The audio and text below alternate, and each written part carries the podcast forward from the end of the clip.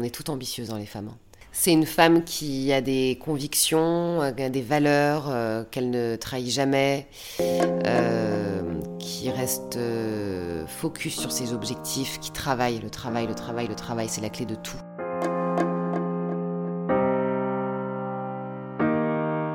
Dernière de la fratrie, elle grandit dans une famille aimante où elle apprend les valeurs de la vie. On la connaît notamment pour sa sensibilité et pour son goût des autres et on la reconnaît grâce à sa voix rock.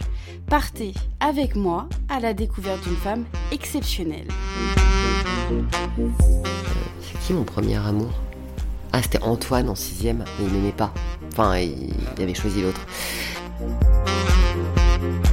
La journaliste nous a ouvert les portes de sa vie. Vous découvrirez la relation fusionnelle qu'elle entretient avec ses parents, mais également la petite fille qu'elle était et la femme qu'elle est devenue grâce aux valeurs qu'on lui a inculquées.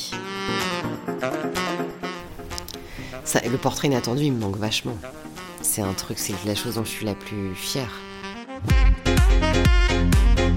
Rencontre avec Hélène Manarino, mercredi 25 mai.